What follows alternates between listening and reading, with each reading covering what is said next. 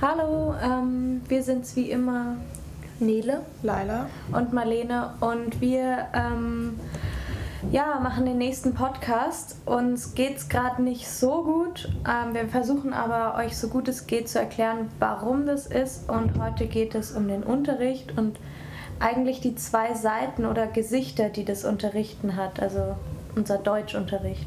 Ich weiß noch, als wir irgendwie vor 15 Stunden angefangen haben, waren wir noch so total begeistert von dem. Wir haben unser eigenes Ding hier gefunden. Wir ja, helfen, indem wir Deutsch unterrichten, also wirklich mal mit den Personen in Kontakt kommen und irgendwie dieses auch dieses Zusammensitzen und diese, dieses Interesse von den ja, einfach, dass man denen wirklich was beibringen kann und denen was mit auf den Weg gibt und das nicht so ein wie wenn man äh, volontiert und irgendwie Sachen sortiert und den Sachen in die Hand drückt, sondern das ist so was ganz anderes, was, was so auf der geistigen Ebene passiert. Irgendwie. Was auch davor auf der Reise noch nie der Fall war. Es war so ein richtiger Wendepunkt der Reise, dass man das Gefühl hatte, hier in Athen kommen wir endlich mal dazu, das zu tun, was wir vorher uns immer nur so vorgestellt haben, dass man wirklich mit Geflüchteten in Kontakt kommt und wirklich an einem sinnvollen Punkt helfen kann, weil Deutsch können wir nun mal und ja. alle wollen nach Deutschland.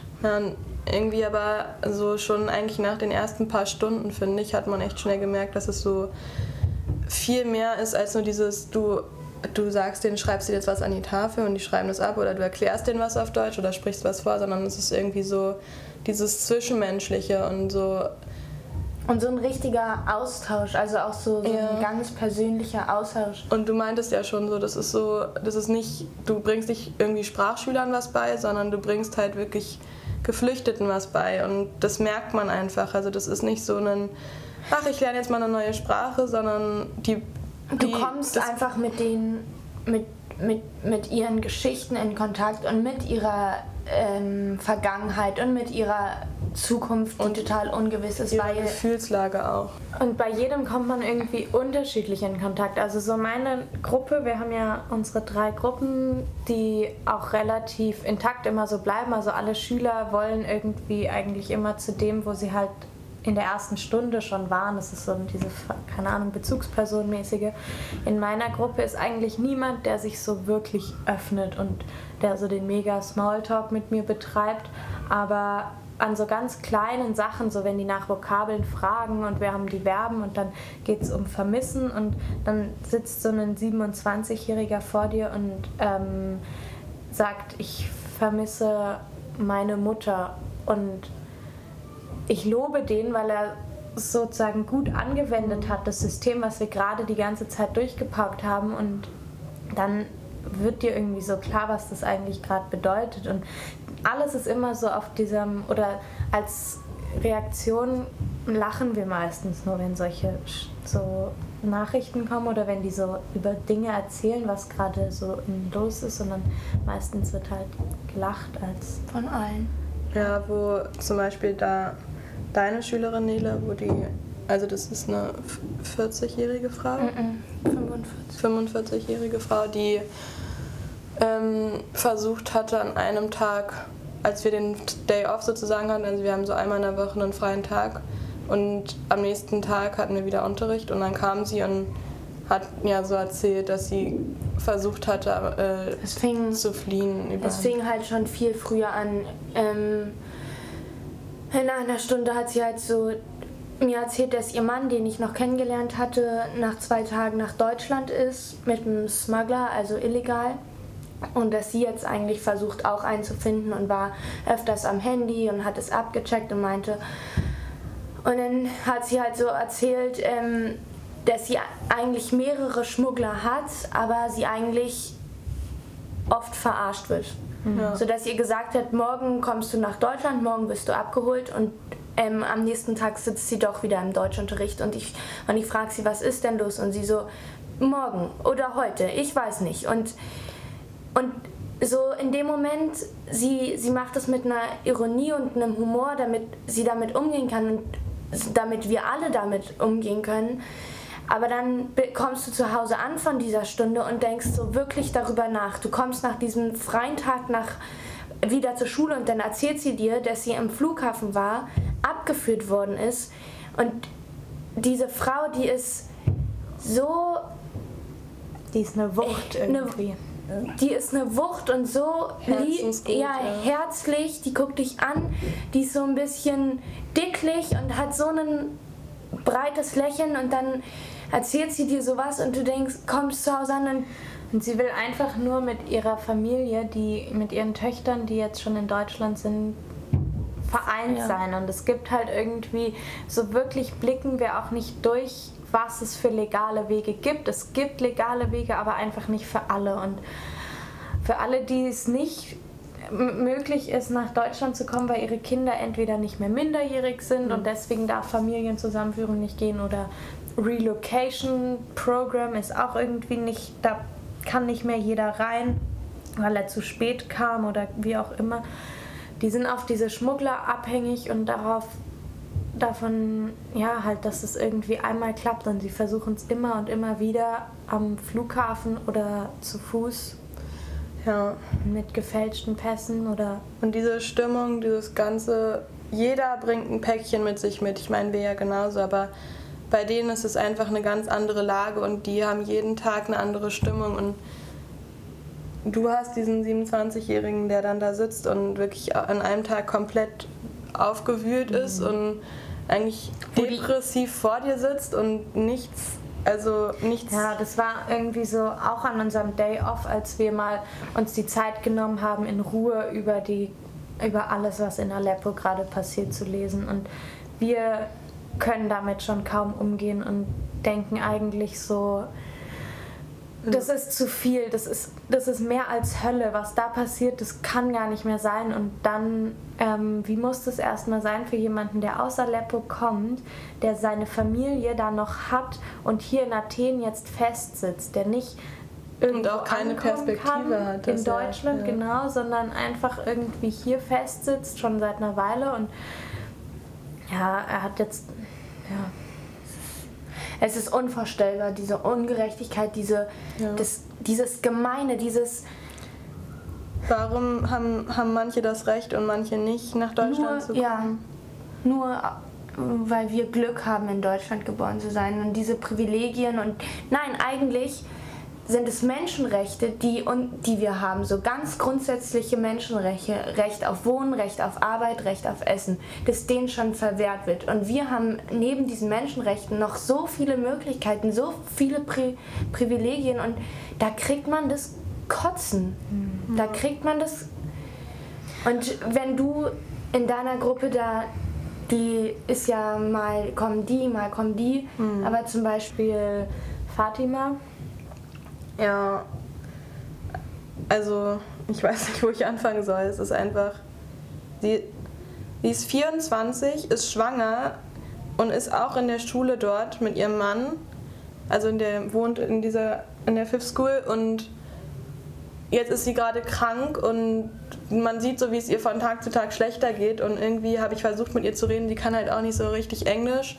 Dann immer mit jemandem, der übersetzt und ihr wird einfach hier die Hilfe verwehrt sozusagen. Sie wird andauernd immer an andere Organisationen verwiesen. Also sie war im Krankenhaus, wird dann an eine andere Organisation verwiesen. Dann geht sie dahin, die sagen zu ihr, nein, nein, dir geht es eigentlich gut, du hast eigentlich nicht.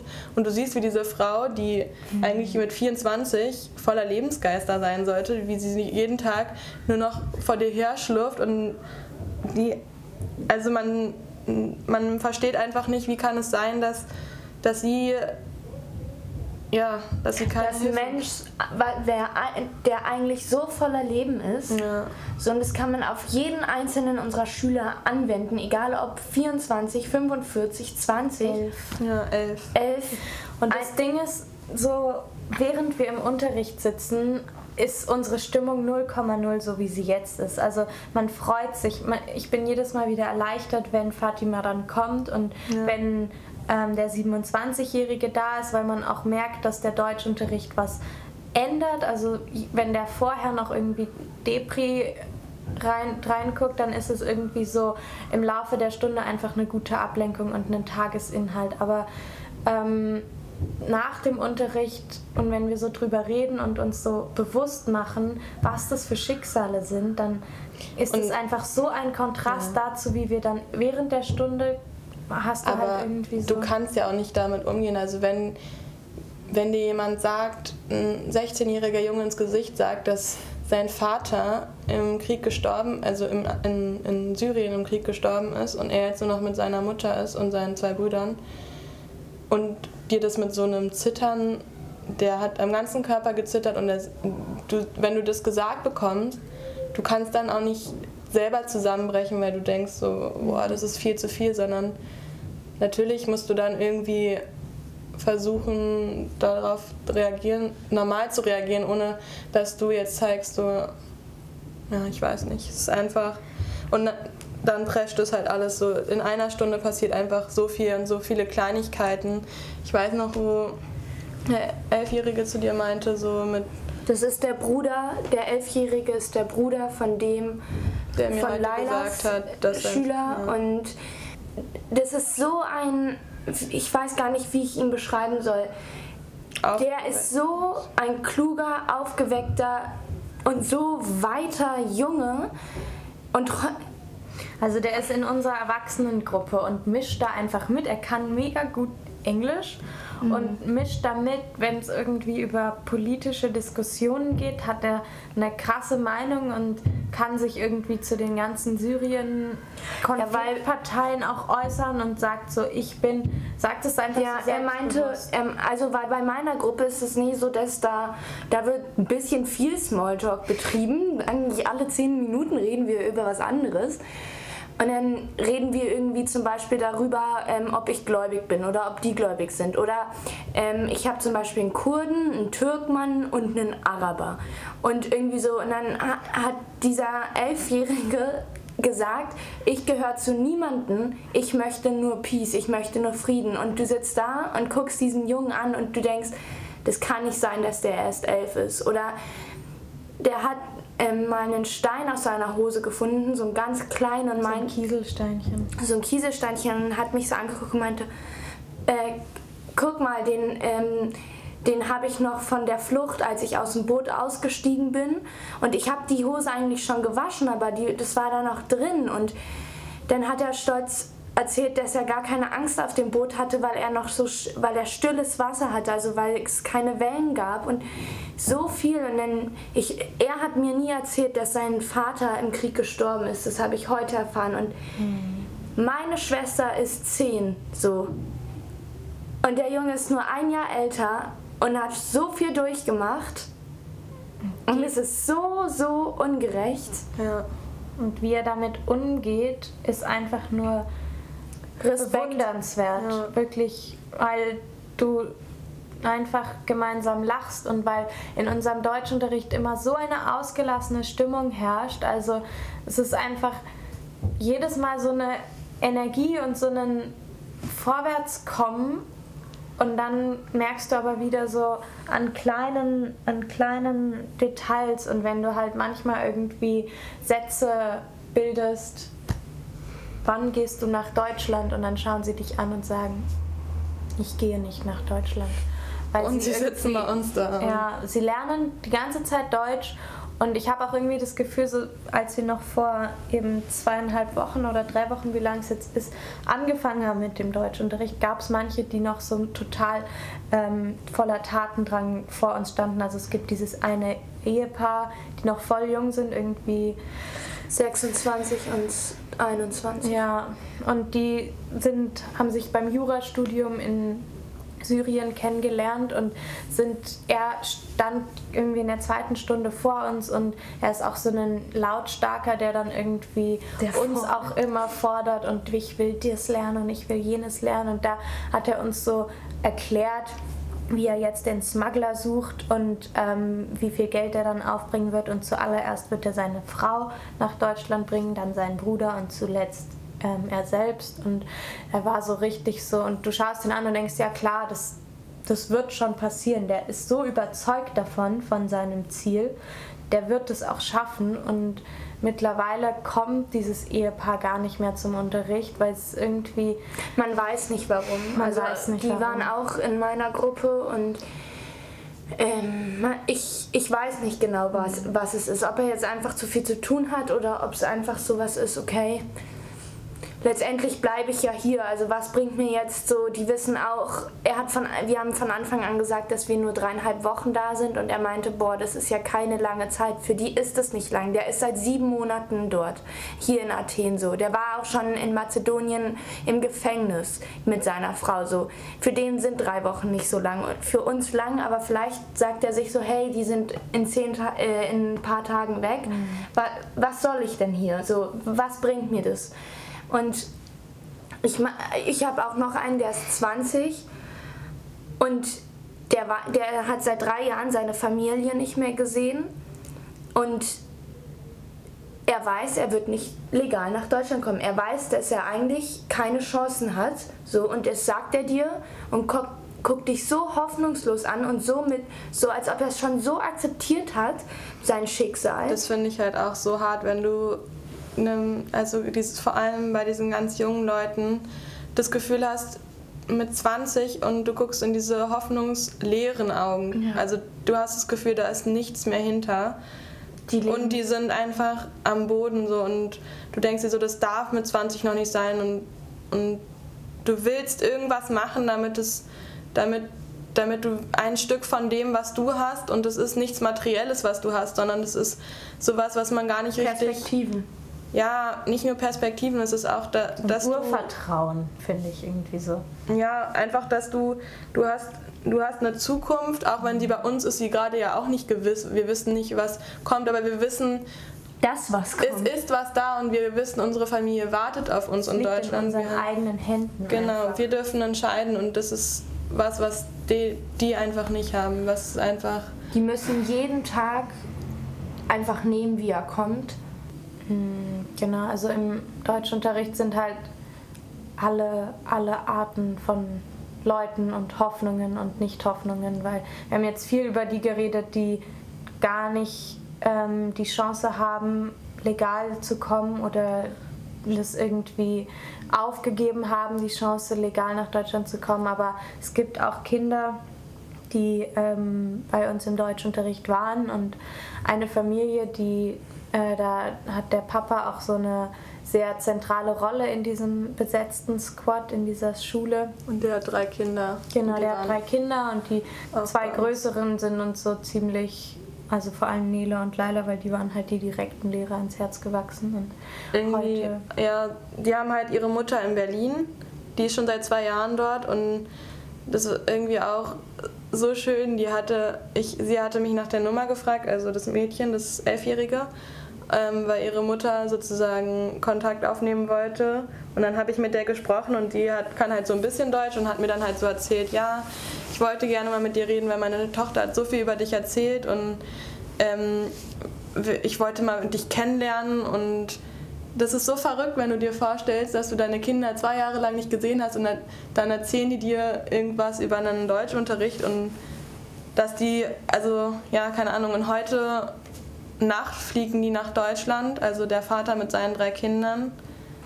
Und sie gerade eben haben wir uns von denen verabschiedet und die haben sich herausgeputzt, wie sie das halt hier mhm. immer machen. Wenn es mhm. nach Berlin oder nach Deutschland geht, dann wird sich, werden neue Klamotten gekauft, die Kinder Frisuren gemacht. Frisur.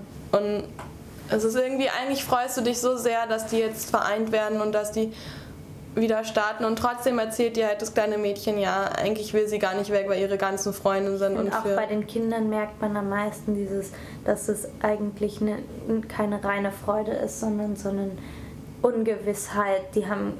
Die fangen ich, einfach wieder von vorne an, so wie jeder Mensch, der in ein neues all die Flüchtlinge fangen immer und immer und immer wieder von vorne an. Und das haben wir auch bei einem Freund, den wir hier in Athen kennengelernt haben, gesehen, der jetzt in den Niederlanden ist und der auch der weint, glaube ich, Athen so hinterher, weil es einfach der hatte hier Freunde, der hatte sich hier wieder einen Alltag aufgebaut und dann Verantwortung hatte er, er. Ja, und so. jetzt ist er in, in Niederlanden und hat da niemanden und oh. der ist zwar 27 oder 28 und trotzdem ist er jetzt da alleine auf sich gestellt und es ist muss sich wieder ein soziales Umfeld aufbauen, muss ich wieder das Leben. Das ist halt irgendwie die Sache, die man nicht so richtig versteht.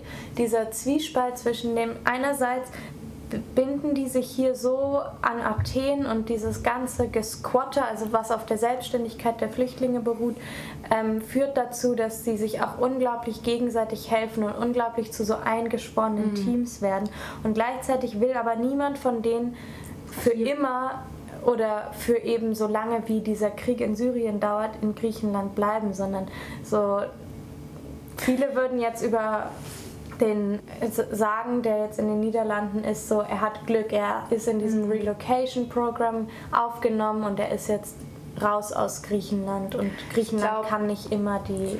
Ich glaube, es ist halt auch nicht so das Griechenland, was sie zusammenführt, sondern es ist einfach dieses gemeinsame Scheißschicksal, was sie teilen. Sie leben zusammen hier, weil in Syrien so viel Mist passiert oder in Afghanistan. Mhm. So und ich glaube, deswegen sind die so eine Gemeinschaft und, und ja, ich frage mich halt so dieses, was zieht, was zieht die Leute raus aus Griechenland? Weil das hier nur eine Übergangslösung für sie mhm. ist, weil sie leben hier zusammen als Übergang.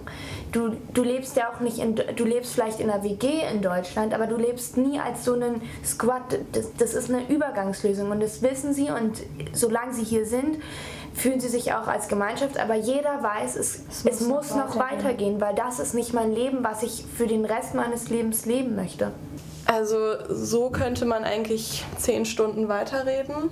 Also das ist wirklich ein Riesenthema und es, es gibt so viel. Auch unlösbar, ja, weil jedes unlösbar. Schicksal ist unlösbar und diese geballte Ladung an Schicksalen überfordert uns. Und diese Hilflosigkeit lähmt einen manchmal mhm. einfach so.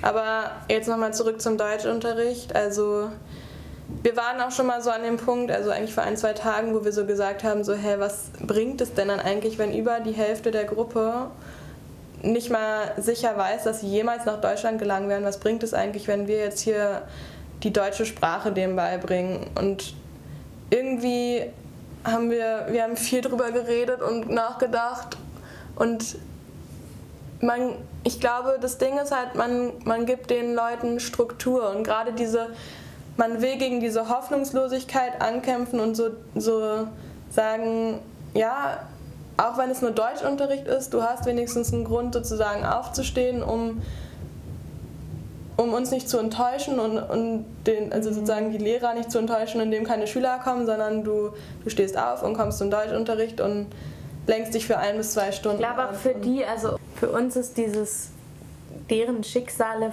auch einfach so unverarbeitbar. Für die, die leben damit. Das ist deren, ähm, deren Leben und deswegen ist es, glaube ich, gar nicht, dass die alle ähm, morgens Probleme haben, aus dem Bett zu kommen und dass die alle mit Depressionen kämpfen. Die sind eigentlich Taten, äh, voller, Tage, voller Tatendrang, Menschen voller Tatendrang. Und ähm, trotzdem habe ich so für mich auch gemerkt nach diesem Gespräch, sollen wir Deutschunterricht weitergeben oder nicht, dass man irgendwie einfach manchmal diese kalte Rationalität und die Kalkulation, werden Sie es jetzt jemals anwenden? Werden Sie in Deutschland jemals ähm, ein Formular ausfüllen, wo Sie das, die Vokabel Staatsangehörigkeit brauchen?